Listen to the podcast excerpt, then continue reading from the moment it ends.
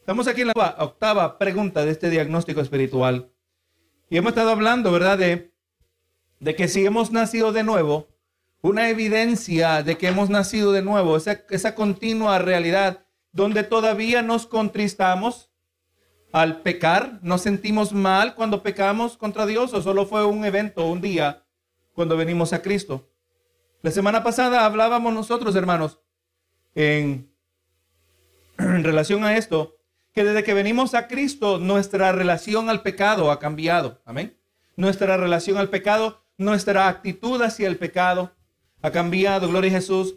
Ahora cuando entendemos no solo que el pecado tiene consecuencias en la vida de la persona, pero que también afecta nuestra relación con Dios. Gloria a Jesús. Qué tremendo hermano es. Eh, eh, yo no sé cómo hace el incrédulo cuando tiene que resolver problemas, porque problemas tenemos todos nosotros. Con razón los incrédulos se quitan la vida no tienen esperanza. Pero usted y yo sabemos que no, se, no importa lo que esté pasando, nosotros podemos venir a Dios.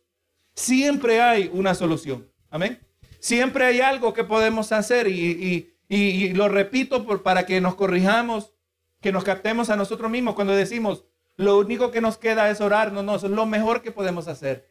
Orar cuando el Señor nos permite situaciones donde no hay otra alternativa. Aleluya. Y nos demos que la, única alternativa, y descubrimos que es la mejor alternativa, que vengamos a Él en oración. Pero también, hermano, cuando hay pecado, nuestras oraciones no pasan del techo. O mejor dicho, no simplemente cuando hay pecado, pero cuando hay pecado sin confesar. Esa es la clave. Amén. Pecado sin confesar. Nosotros vamos a ver, hermano, si así el Señor nos permite esta noche, vamos a mirar acerca de la vida de David donde David, hermano, fue culpable de grandes pecados. Pero vemos cómo Dios estuvo con él a pesar de sus pecados. ¿Por qué? Porque David se supo arrepentir. Amén. Eso es lo que el cristiano debe saber, arrepentirse. Y no estamos hablando simplemente de que nos lamentamos, sino que arrepentirse se refiere a, un intencional abandono de esa práctica que deshonra a Dios. Estamos intentando estamos pidiendo al Señor que nos ayude y internamente hay un conflicto cuando lo que queremos que se haga no se está haciendo. Pero estamos luchando, estamos buscando de Dios hasta que el Señor nos fortalezca. Cuando el reto es difícil, nosotros vamos a buscar a Dios hasta que el Señor nos habilite a hacer aquello que tenemos por delante. Usted ve, hermano Jesús, en el jardín de Getsemaní. Llevó a los discípulos con él. Ellos se quedaron dormidos, él se fue a orar.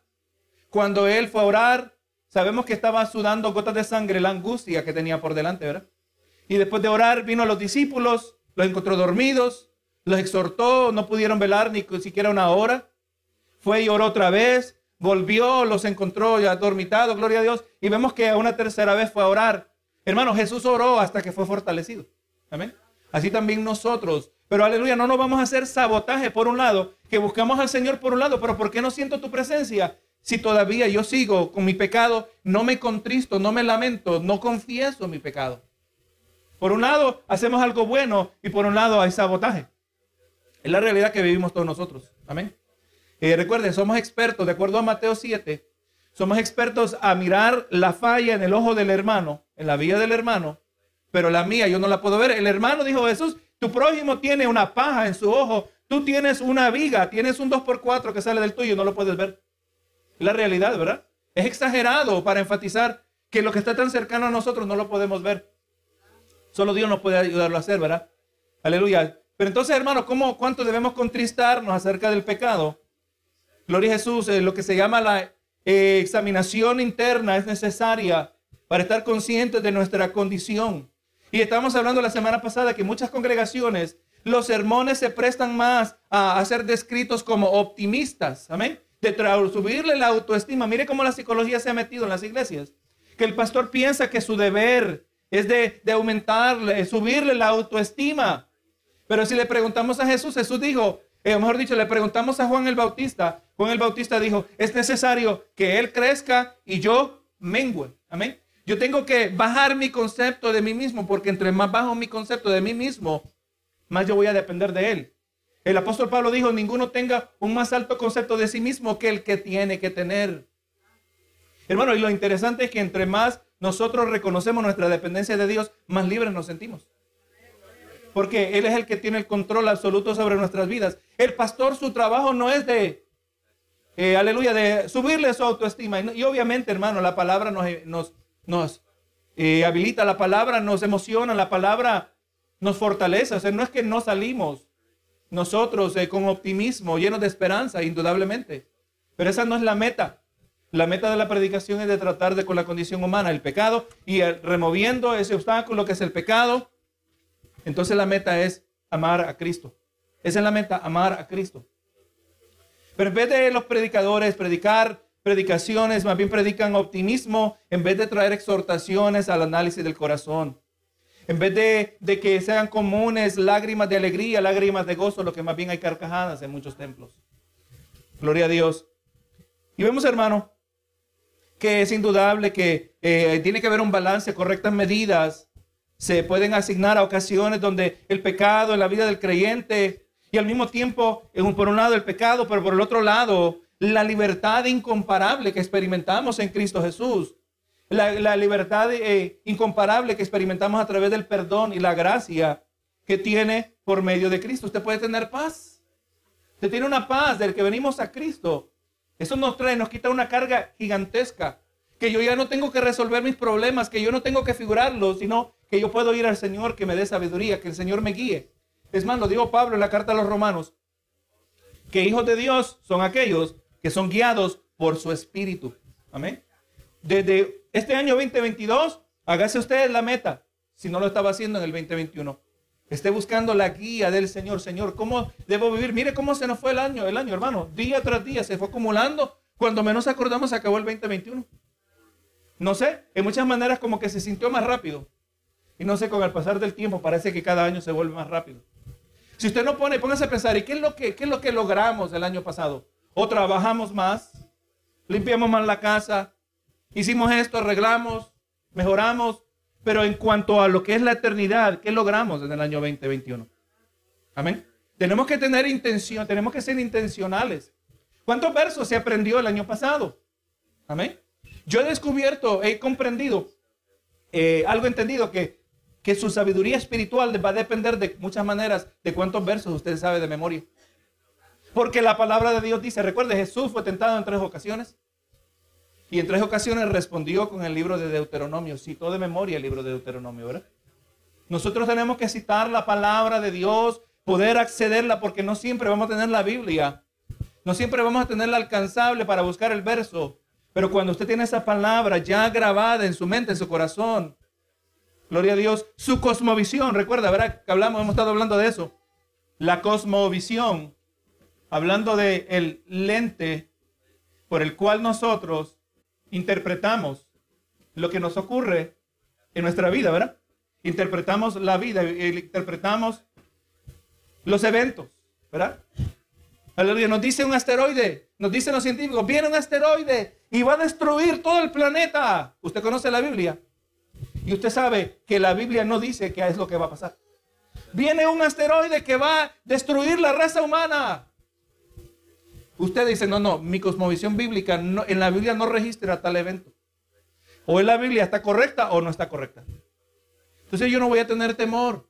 Y de ahí de repente vienen los científicos y dicen, disculpe, nos calculamos mal, él va a pasar más largo. Yo ya lo sabía. Porque ese no es el fin del mundo. Lo mismo pensamos acerca del calentamiento global, hermano. Amén. Nuestra, la Biblia, y hablamos de nuestra cosmovisión cristiana o cosmovisión bíblica, aleluya, tiene pautas, tiene, aleluya, cosas que la definen y, y grande manera es de cuánto usted conoce de la palabra, cuánto usted retiene de la palabra. Yo sé que el pastor dijo algo hace como cinco años. No me acuerdo qué dijo. No, eso no funciona así. Tenemos que recordar la palabra, lo que dijo el salmista. En mi corazón he guardado tus dichos para no pecar contra ti. La cosmovisión bíblica ha ido, es de la manera que nos guía el Espíritu Santo, sepa. No es tan sobrenatural como pensáramos que, que tiene que ser a puros sueños, que tiene que ser a puras visiones. No, no, hermano, cuando ya tenemos la palabra del Señor, aquí está claro lo que Dios quiere de nuestras vidas. Así que, hermano, es importante, ¿verdad? Que tenemos que mirar si nosotros vamos a crecer en, nuestro, en nuestra jornada de santificación Tenemos que entender que tiene que haber una reacción cuando nosotros pecamos contra Dios. Mire lo que dice Romanos C22, lo mencionamos la semana pasada. Mas ahora habéis sido libertados del pecado y hechos siervos de Dios y tenéis vuestro, por vuestro fruto la santificación y como fin la vida eterna. Tiene que haber evidencia de que hemos nacido de nuevo. Tiene que haber evidencia de esa santificación. Eh, Primera Tesalonicenses 4:7, pues no nos ha dado, no nos ha llamado Dios a inmundicia, sino a santificación. O sea, Dios no nos ha llamado a vivir en pecado. No, no, Cristo nos perdona. Vamos a seguir pecando. No. Nos ha llamado a la santificación. Y si vamos a ser santos, que cuando hablamos de santo, un término que lo usamos bastante, ¿verdad? Pero no todos entendemos el mismo sentido. Se refiere a algo que, a alguien o algo que es apartado. A alguien que, algo o alguien que es distinto, separado, ¿verdad? Eh, en otras palabras, Dios a nosotros nos sacó del uso corriente, hacíamos lo que todo mundo hacía. Recuerde, Pedro dice que ellos se quedan sorprendidos, que ya nosotros ya no corremos en el mismo desenfreno. Nuestra vida antes que era caracterizada que lo que la carne quería hacer es lo que hacíamos, ¿verdad que sí? Aleluya, pero ahora nuestra vida es santificada, ahora ya no. Ahora ya nosotros dice que no entregamos nuestros miembros al pecado. Yo antes robaba con estas manos, ahora yo más bien construyo, ahora yo doy. Esta boca decía maldiciones, pero como soy santo, ahora esta palabra, esta boca dice bendiciones, dice cosas que agradan a Dios. Nosotros estamos continuamente creciendo, ¿verdad? Eh, lo que le llamamos también santificación. Y esto es progresivo, esto sigue incrementando. Nuestra vida se va haciendo evidencia. Entre más usted ama a Cristo, va a haber más evidencia de ese apartamiento. Amén. De, esa separación. Es por eso que entre más pasa el tiempo, más nos sentimos que no pertenecemos a este mundo. Porque no somos de este mundo. Nuestra ciudadanía está en los cielos, nos dice el libro de Filipenses. Mire lo que dijo en su libro Los afectos religiosos, dijo el pastor Jonathan Edwards. Una grande diferencia entre los santos y los hipócritas es esta. Que el gozo y el consuelo santo y el consuelo del santo van acompañados de un dolor piadoso y un duelo por el pecado. Mire cómo es eso, ¿verdad? Una dualidad, una, dos cosas que actúan al mismo tiempo.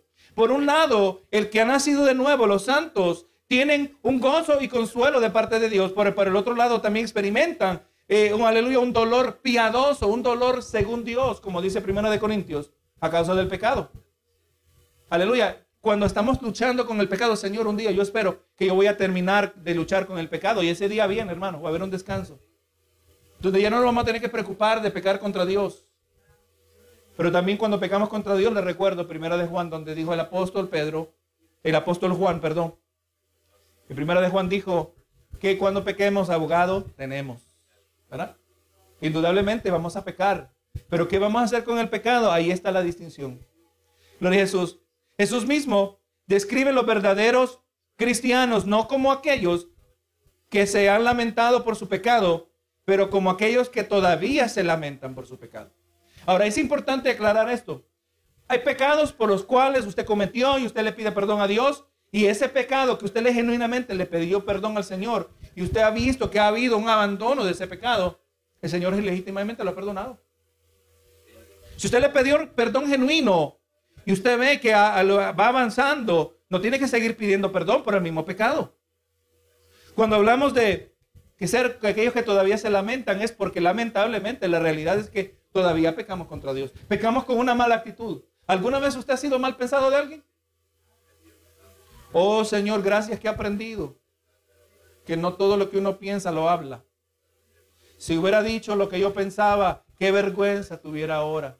Gracias a Dios que solo le tengo que pedir perdón al Señor por el, por el pensamiento, no le tengo que pedir perdón al Señor por las palabras que dije. La palabra nos dice que seamos prontos para oír, tardos para hablar. ¿Cuántas veces eh, eh, alguien nos cuenta un lado de la historia y ya nosotros, igual que David, ¿cómo allá ya pasamos el, el, decreto, ya, ya pasamos juicio? Y cuando nos muestran el otro lado de la moneda, oye, me equivoqué. Pero gloria a Dios, aprendamos a que eso se quede internamente. Porque es más fácil de arreglarlo cuando se queda internamente que cuando ya lo manifestamos. ¿Verdad? Pero nosotros, hermano, todavía pecamos, pecamos con actitudes. Estaba escuchando un pastor que hablaba de esta realidad. Cada vez que nosotros experimentamos temor, estamos que dudando de Dios. ¿Verdad que sí? Estamos diciendo, oye, como que Señor, como que tú no me vas a poder ayudar. Cuando Dios ha dicho que Él es fiel. Eso es pecado. ¿Sabe una de las maneras de tratar con el perdón, con el, con el pecado? Con el tratar con el temor, pidiendo perdón a Dios. Es la manera que comenzamos. Perdóname, Señor, que no confío en ti.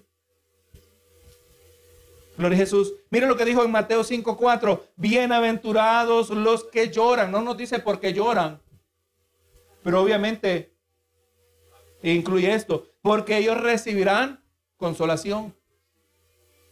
Todo lamento, especialmente aquel por el pecado, cuando nosotros le pedimos perdón al Señor, quebrantados, porque hemos hecho daño, hemos pecado contra Dios. Mira la diferencia entre Saúl y David. Saúl, el rey Saúl, él se justificaba. Él ponía excusas. Cada vez que pecaba, ponía excusas. Pero David, como lo vamos a ver esta noche, David cuando confrontado por su pecado, que estaba totalmente ciego, no lo podía ver. Ese hombre ahí mismo se humilló. Ahí está la diferencia entre David y Saúl. No la magnitud de lo que hicieron de los pecados, sino la magnitud de su humillación delante de Dios. Así que hermano, esto no quiere decir que los cristianos tienen que siempre estar en lamento acerca de su pecado, pero sí significa que nos debemos contristar acerca de del pecado a lo largo de nuestras vidas. No, leemos acerca de Pablo sobre su pecado, vemos que él no vive en un interminable lamento. Más bien lo encontramos regocijándose en grande manera, no afligido como cuando cuando lo encontramos junto a Silas, cantando himnos a Dios en la medianoche, mientras en la cárcel en Filipos. Mira lo que dice Hechos 16, 25. Pero a medianoche, orando, Pablo y Silas cantaban himnos a Dios y los presos los oían. Recuerde, estaba ahí abandonado, botado. Estaba en la cárcel por hacer lo bueno. Mire cómo somos nosotros, ¿verdad? Hacemos algo bueno y nos pasa algo malo. Señor, mire lo que me pasó por hacer lo bueno. Y una queja. No solo a Pablo y a Silas lo metieron en la cárcel, pero los habían latigado. ¿Y qué nació en el corazón de Pablo y Silas en medio de estas adversas situaciones? Había gozo, hermano. No lo dijo el Señor que el que cree de su interior correrán ríos de agua viva, algo que fluye de dentro de nosotros. Los cristianos somos gente alegre. Ah, mire cómo, aunque pareciera es algo paradójico, algo que parece contradicción. ¿Cómo es posible que personas tan llenas de grande gozo también somos capaces de tan grande lamento por el pecado? Pero esa es la realidad en la que vivimos. Por un lado lloramos, pero primero lloramos delante de Dios, le pedimos perdón al Señor, tomamos decisiones para corregir esas conductas. Y por el otro lado, ahora ya somos libres para gozarnos del Señor. Esa es la realidad que vivimos. Existe una noción, hermano, frecuentemente aceptada, que el arrepentimiento y la fe en Cristo son eventos de solo una ocasión. Y después cuando escuchamos de tales asuntos empezamos a pensar, yo ya hice esto. Pero los cristianos somos arrepentidos o somos, voy a meter una palabra, arrepentidores. Somos arrepentidores y creyentes para toda la vida. Nos dedicamos al arrepentimiento. Amén. Eso es lo que nos caracteriza. Abogado tenemos porque pecamos, pecado, vamos a pecar por diversas razones, por descuido, por inmadurez, aún por enfriamiento, ¿verdad? Así es la realidad humana por nuestra naturaleza caída. Pero también nosotros aprendemos a arrepentirnos delante de Dios. Siempre hemos dicho, ya no nos dedicamos al pecado, pero al arrepentimiento. Ahora hay que aprender a arrepentirse, hay que aprenderlo ahora, hay que aprender a ser humilde. Es algo que yo observo, algo que lo he dicho usted que lo observen los hombres de Dios también, hombres y mujeres de Dios. La humildad que caracteriza la vida del creyente. Usted ve un cristiano humilde, usted ve a alguien con el, quien el Señor está trabajando. Estaba contando a un pastor de dos interacciones que tuvo. Un hermano recién convertido estaba haciendo algunas cositas que no estaban bien, nada sumamente serio, y el pastor le corrige y, le dice, hermano, ¿qué vas a hacer? Si tú quieres, yo te ofrezco la bendición de la corrección pastoral. Y si no, pues este, ahí está la puerta y el, el hermano ese le dice, este, pues, hay muchas iglesias. Pero dice que en una fracción de un segundo, ahí lo redarguyó el Espíritu. El pastor se quedó sorprendido. Y le dijo, no, no, pastor, no. Si en esta iglesia no me someto, yo no me voy a someter en ninguna otra iglesia. El pastor dijo, eso te lo reveló Espíritu Santo. Esto no te lo reveló hombre. Te lo reveló Dios. Una actitud ahí mismo se humilló el hombre. Ahora, un hermano que tenía años en la iglesia, con, cierta conducta, un patrón de rebeldía, el pastor le corrige y ahora el hermano le dice, ustedes se creen unos santos. Y se fue de la iglesia. ¿Qué diferencia, hermano? No seamos esa segunda persona. Seamos siempre humildes delante del Señor. La verdad es que cuando se nos corrige no se siente bien. No se siente bien ser corregido y honestamente también no se siente bien tener que corregir. Pero es necesario. Lo hacemos con nuestros hijos. ¿A usted le agrada tener que castigar a su hijo? Hay algo negativo que, que se siente, pero sabemos que es necesario. Gloria a Jesús. Así también, hermano, pues seamos humildes. Eh, todo esto va relacionado al arrepentimiento, la humildad, nuestra actitud hacia el pecado. Un apreciado predicador puritano del siglo XVII, llamado Jeremiah Burroughs, dijo en su libro The Evil of Evils, o sea, la maldad de maldades, dijo, existe un grave error en el mundo cuando se trata del asunto del lamento acerca del pecado. Piensan que el arrepentimiento o lamento por el pecado es tan solo un acto que cuando lo hayan lamentado una sola vez, no necesitan lamentarse más. Es un peligroso error, porque necesitamos saber que el verdadero lamento por el pecado, el verdadero arrepentimiento, es un acto continuo que debe habitar en nuestras vidas. Un hombre que Dios le ha dado que dio mucha sabiduría, escribió unos cuantos libros. No solo se trata del momento que tenemos temor de Dios, de que Dios nos ha de perdonar nuestros pecados cuando tenemos miedo de que seremos condenados por nuestros pecados, pero cuando llegamos a la esperanza de que Dios sí lo hará, cuando llegamos a saber que sí ha perdonado nuestros pecados. Así que hermano, estamos hablando no simplemente de que tenemos temor, aleluya, de que Dios no nos ha de perdonar. Aleluya, nos lamentamos Gloria a Jesús, porque entendemos que seremos condenados por nuestros pecados, pero al mismo tiempo, hermano, el Señor nos llena de esperanza, porque Dios sí nos perdona. Un corazón contrito y humillado, Dios nos rechazará. Ahí está el ejemplo, como estamos hablando de David, ¿verdad? Sí, hermano, por cuanto un creyente que está siempre buscando de nuevo a Cristo y frecuentemente tornando del pecado, lógicamente podemos concluir que se lamentará acerca de la presencia del pecado en su vida. Entonces, hermano, con eso en mente, ¿verdad? Cuando el Señor nos dice que nuestros pecados son lanzados en la profundidad de la mar, un, lenguaje figurado, ¿verdad? Para decirnos que es inaccesible. Dios no nos va a sacar en cuenta el pecado pasado. El único que lo hace, ¿sabe quién es, verdad? El diablo.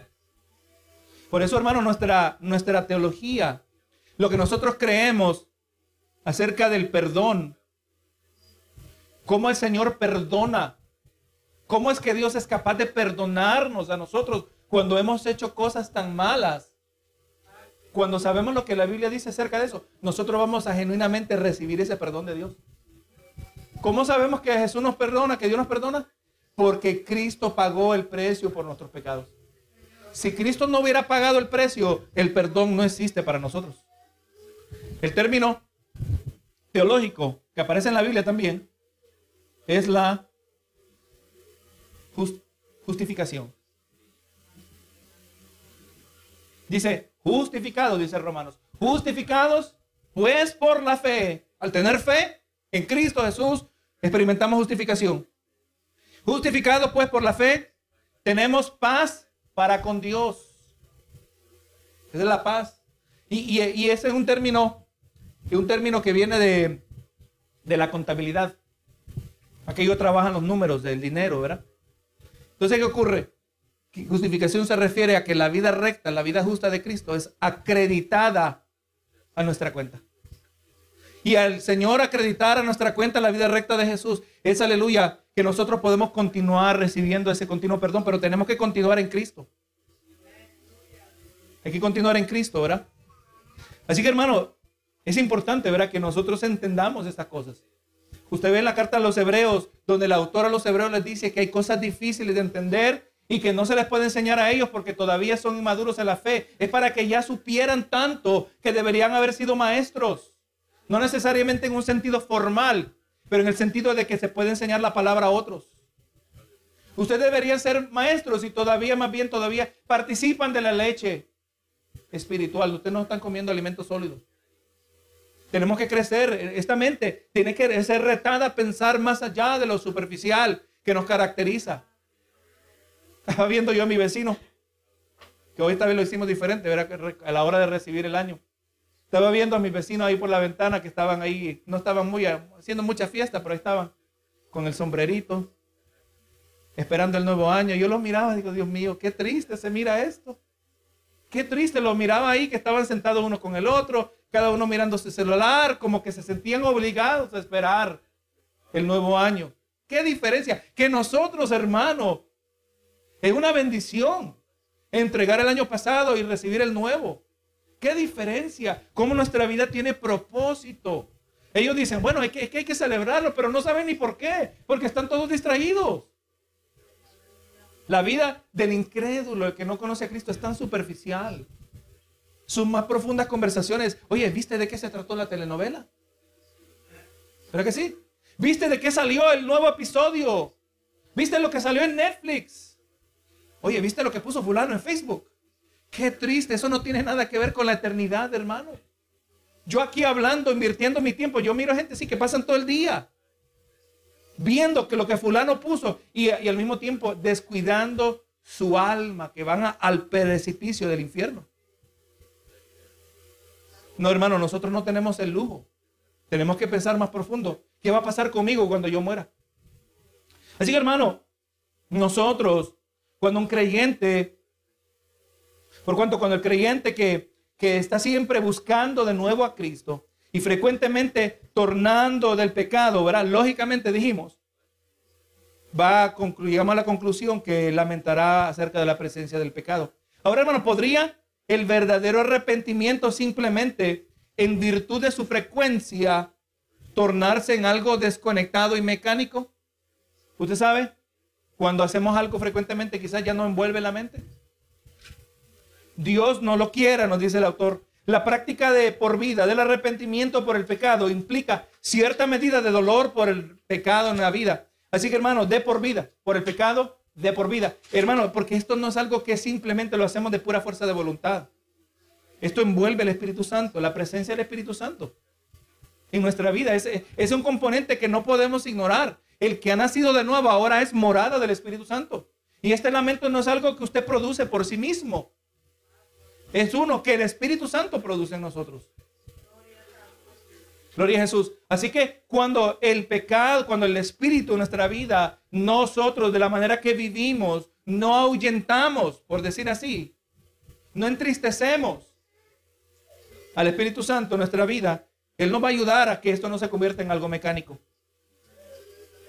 Ahora, hermano, vamos a mirar en estos minutos que nos quedan la manera correcta y la manera incorrecta de lamentarse por el pecado, porque muchos también se lamentan del pecado, pero eso no los lleva a crecer en Dios. Segunda de Corintios, capítulo 7, verso 8 al 11. La Biblia aquí nos, Pablo nos presenta dos clases de lamento acerca del pecado. Existen dos clases, una buena o una mala. Una clase de lamento es el que se llama lamento según Dios. Segunda de Corintios 7, 8. El lamento, según Dios, y el otro es la tristeza del mundo.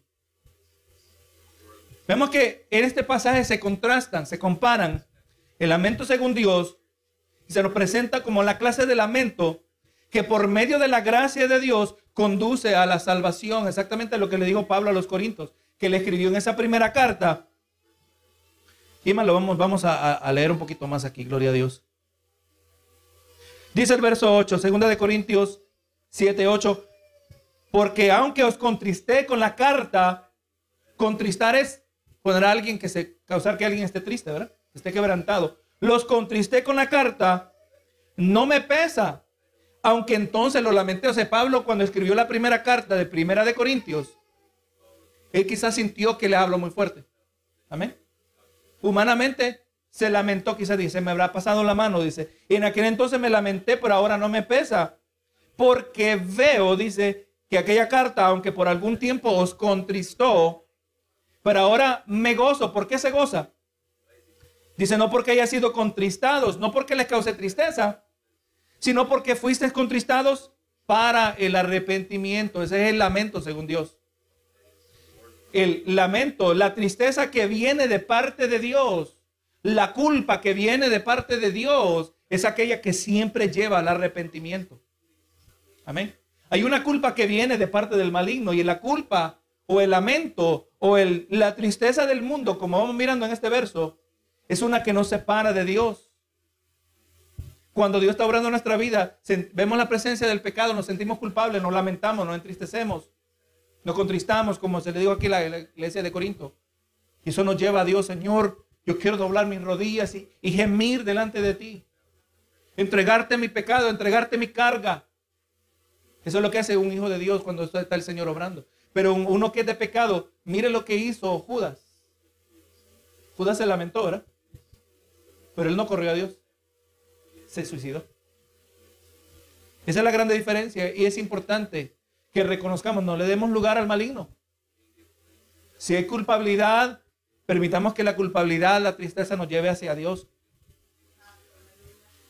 Hermanos, los incrédulos pueden sentir lamento a causa de sus pecados.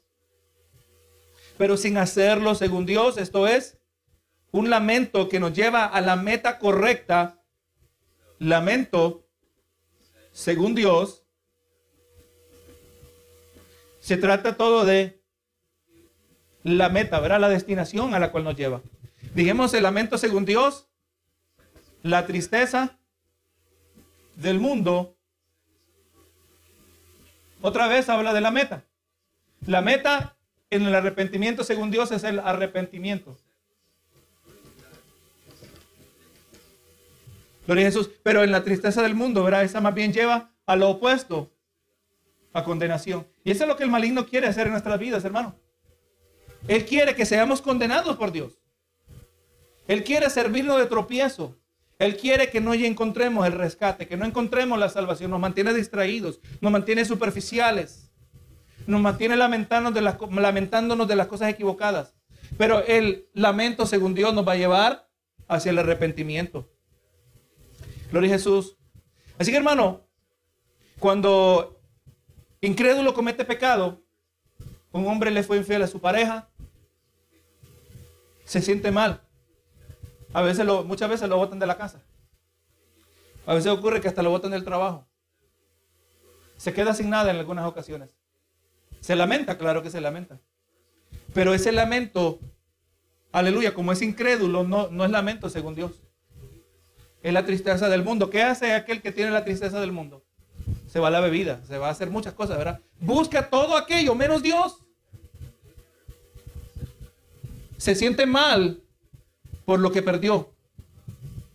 Pero el que tiene lamento según Dios se siente mal porque ha pecado contra Dios. Porque ha herido a Dios. ¿Usted se siente despreciado cuando sus hijos lo han desobedecido? Yo me acuerdo de esa expresión, oye, como que yo aquí estoy pintado. Te lo he dicho. No existo. Yo digo que esto debe ser así y no haces caso. No lo dijo Jesús. Si me amáis, guardad mis mandamientos. Una gran expresión de amor y de respeto es la obediencia. Cuando usted va, y espero que nunca le haya pasado, pero si va delante del juez cometió una infracción, vamos a hablar de tráfico. Hay jueces que se enojan contra usted. Gracias a Dios que no lo puedo decir por experiencia. Pero se enojan los jueces. Pero no tienen derecho de enojarse. Ellos no escribieron las leyes. Su trabajo es de simplemente aplicar la justa penalidad por lo que se hizo. Pero cuando se trata de Dios, cuando violamos sus leyes, estamos pecando directamente contra Él porque Él escribió las leyes. Es conforme a su carácter. Y por eso vemos que Dios sí se enoja. Dios se llena de ira. se enfurece, como hemos estado mirando en los Salmos 1 y 2. Gloria a Jesús, porque estamos, estamos despreciándolo a Él. Es, un, es un ataque contra el mismo carácter de Dios cada vez que nosotros pecamos. O sea, Dios sí tiene el derecho, pero el lamento, la tristeza del mundo, Él no se lamenta de que ha pecado contra Dios, se lamenta de lo que ha perdido. El ladrón cuando lo agarran quizás se lamenta de que lo agarraron, no de que hizo algo malo. Gloria a Jesús. El incrédulo, sin hacerlo, según Dios, tiene la meta incorrecta aleluya, lo que sería el arrepentimiento y el fruto que acompaña el arrepentimiento. Pero más aún aquellos que experimentan el lamento según Dios, vemos que este conduce hacia la vida eterna. Gloria a Jesús. Los creyentes se pueden contristar como cristianos o lo pueden hacer también de manera equivocada como lo hacen los impíos. Eso también puede ocurrir en la vida del creyente. Eso es lo que queremos remediar nuestra comprensión. El lamento, según Dios, es más que simplemente admitir tus imperfecciones. Muchos cristianos profesantes, o sea, cristianos que solo por eso hemos hecho esa distinción, ¿verdad? Mucha gente dice que acepta a Cristo, pero no. Aceptar a Cristo se, requiere, se refiere a que genuinamente aceptó a Cristo. No, no. Nosotros no sabemos que una persona aceptó a Cristo. Lo que sí sabemos que hizo profesión de fe. Y con el tiempo vamos a saber si verdaderamente aceptó a Cristo. ¿Verdad? Tiene que haber la evidencia. Eh, aleluya. Y muchos cristianos profesantes no muestran eh, algún lamento por el pecado durante sus ocasiones superficiales, eh, sus confesiones superficiales. Señor, perdóname. Es más, a veces pedimos perdón, Señor, perdóname por todos los pecados que cometí hoy. Amén. No, no. es más fácil pedir perdón en general que pedir perdón en específico. Si les he fallado a todos ustedes, yo aquí sé que yo sé que hay alguien que le he fallado, aunque al otro no les he fallado, pero no le quiero decir directamente al que le he fallado porque requiere más humildad. Si les he fallado, perdóneme, ah, pues ya estoy cubierto, ya le pedí perdón porque ahí estaba el que yo le tenía que pedir perdón. Muy diferente que tener que venir, perdóname porque yo hice esto. Y además, arriesgar que la persona dice no te perdono. Si un cristiano, el cristiano debe perdonar. Porque el que no perdona, Dios no lo perdona. La palabra establece. Pero no, hermano, nosotros no vamos a venir con un lamento superficial. Eso no existe. Una confesión superficial, no, no va a haber lamento. Gloria a Dios, como cuando un niño se ve obligado a decirle a su hermana, sorry, lo siento, dile que lo sientes. Sorry, dice, pero no, no lo siente. No lo siente, ¿verdad? Lo siento, pero porque se ve obligado. No, hermano, eso no puede ser así con nosotros. Como hijos de Dios no deberíamos sentir algo más profundo acerca de nuestros pecados cuando entendemos lo que ha hecho esto Dios. El lamento según Dios resulta en arrepentimiento, esto es, un cambio de nuestra manera de pensar sobre el pecado y un cambio que produce un cambio de comportamiento. Entonces cuando hablamos de arrepentimiento, se refiere a un cambio de manera de pensar. Y también verá un cambio de manera de, o cambio de conducta. La conducta cambia cuando nuestra manera de pensar cambia. Hermano, la manera de la transformación, le recuerdo. Romano nos dice, Romanos 12, un pasaje que hemos citado bastante, verá, a lo largo de los años. Romanos 12.1 nos dice, ¿verdad? Que más importante el verso 2, no os conforméis a este siglo, no tomes el molde de este mundo, sino transformaos. Queremos ser transformados, todos queremos ser transformados. Sin transformación, sin nuevo nacimiento, no hay el reino de los cielos.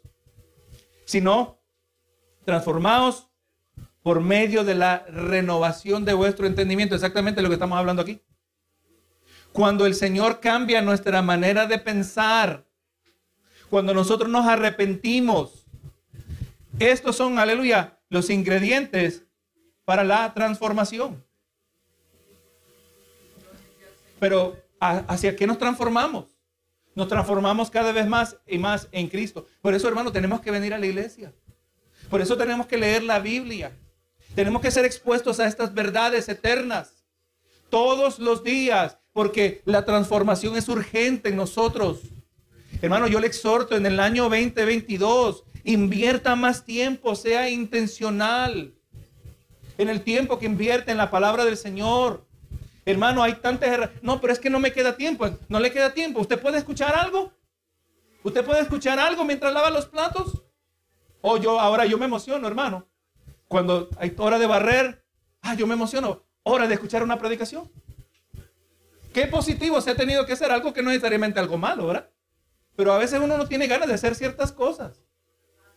Pero hay cosas que son cotidianas ahora. Ah, mira, la oportunidad, aunque ya, ya no corto la grama, mis hijos lo hacen, o mi hijo lo hace principalmente. Pero, oh, hay que cortar la grama. Hora de escuchar algo. Hay que sacar el tiempo. Usted mira en Mateo 5, donde mencionamos tiempo atrás el sermón de las bienaventuranzas.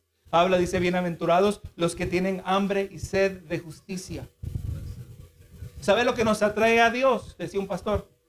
Lo que nos atrae a Dios es el hambre. El hambre de Dios. Juan 6:44. Nadie puede venir a mí, dijo Jesús. Nadie puede venir a mí si el Padre que me envió no le trajere. ¿Sabe cómo nos trae el Señor? Con hambre. ¿Sabe lo que lo lleva usted a la cocina? Al refrigerador cuando tiene hambre. ¿Sabe lo que lo lleva al restaurante? Cuando tiene hambre. ¿Qué es lo que lo debe traer ante la presencia de Dios? Cuando tenemos hambre de Dios. Tiene que haber hambre de Dios. Si hay algo que mata el hambre, es el pecado la ceguera. Pero cuando nosotros practicamos el arrepentimiento, se está removiendo más y más de ese obstáculo. Y el, recuerde, el arrepentimiento no puede haber si no hay un cambio de manera de pensar. No puede haber cambio de manera de pensar sin la palabra. Dice la renovación de vuestro entendimiento. Y mire qué tremendo el resultado. Entonces, cuando hay cambio de manera de pensar, evidencia, cambio de manera de pensar, cambio de conducta, eh, eh, eh, lo que caracteriza el arrepentimiento, vamos viendo que el Señor nos va cambiando. Yo me pongo a pensar ahora, Señor, qué tremendo cuando yo me pego un martillazo. Si yo estuviera en el mundo, yo dijera toda clase de maldiciones. Qué diferente la reacción. Ahora me río en ocasiones, a veces no me río porque duele mucho, ¿verdad? Pero ahora, ahora me río. Qué tonto fui yo. ¿Qué diferencia hasta el mero centro de quienes somos nosotros en la reacción en algo tan simple? Le sale toda clase de malas palabras al que no conoce a Dios. Pero qué lindo, Señor. Qué tremendo ver que tú me estás cambiando. La evidencia de transformación. ¿Y qué pasa, hermano? Entre más, dice Romanos 12.2, entre más vamos siendo transformados, dice, para que comprobéis cuál sea la buena voluntad de Dios, agradable y perfecta.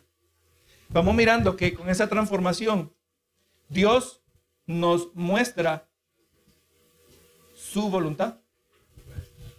Hermano, qué interesante que entre más siendo eh, practicamos el arrepentimiento, nuestra manera de pensar cambia, nuestra conducta cambia, se hace evidente más y más transformación en nuestra vida y entre más vamos siendo transformados, moldeados como el barro en la mano del alfarero, más clara, más sensible nos hacemos nosotros a lo que Dios está pidiendo en nuestras vidas. ¿Usted quiere ver a Dios actuando más en su vida, tiene que invertir más en este año. No estamos tratando de ganarnos a Dios. Estamos tratando de hacernos accesibles a Dios. Yo espero que te comience el año 2022 con hambre. Lo del año pasado me gocé, fue edificado, pero yo necesito más. Porque evidencia de que estamos creciendo es que hay más hambre. Amén. Eso es lo que miramos. Yo, ah, yo digo, mi hogar yo había tenido que esconder comida. Tengo tres varones. Ustedes saben lo que tienen varones, lo como la. No hay comida en la casa. Se la comen toda. Así era yo. Yo me acuerdo que para mí, con mi hermano que me seguía un año y medio menor que yo, una cena era, o oh, cenábamos antes de venir al culto, y después del culto nos comíamos media caja de cereal. Esa hambre, ¿verdad? Aleluya, una cena después de la cena, o un desayuno después de la cena. Pero el asunto es que es la evidencia. y, hay hambre porque hay crecimiento. Amén. Señor, el culto no es suficiente para mí. Yo tengo que leer la Biblia. Quiero acercarme más a ti. Yo le puedo hablar, hermano, iba a decir yo le prometo, pero yo no le puedo prometer algo que yo no puedo controlar. Pero yo le puedo hablar de mi experiencia. Usted invierte más tiempo en la palabra del Señor, entendiendo la palabra del Señor, indagando, escudriñando investigando. Aleluya, escuche más predicaciones, pero predicaciones bíblicas, buenos predicadores que le van a enseñar la palabra de Dios. Hay muchos. Si tiene duda, hermano, yo le recomiendo. Predicadores que le van a hacer de edificación. Escuche el podcast.